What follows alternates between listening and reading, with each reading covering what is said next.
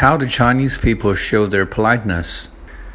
We have a diversity of ways to do that. The most common way is that during a meal, Chinese people would just give you food and encourage you to eat more.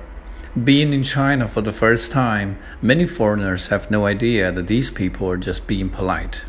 So, in order not to offend hosts, most foreigners would just eat however much is given to them and end up stuffed. Such a manner gained its popularity in the years when China suffered from famines. The guests knew that there was not enough food, so they tried to not to eat too much. They refrained from eating too much, while the hosts didn't want their guests to starve. So after all, it all stemmed from good intention.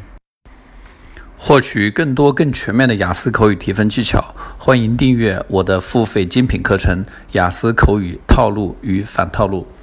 如果近期马上就要参加雅思考试的同学，欢迎在淘宝中搜索店铺“长沙雅思”，这里有直接可以在考场上使用的口语素材。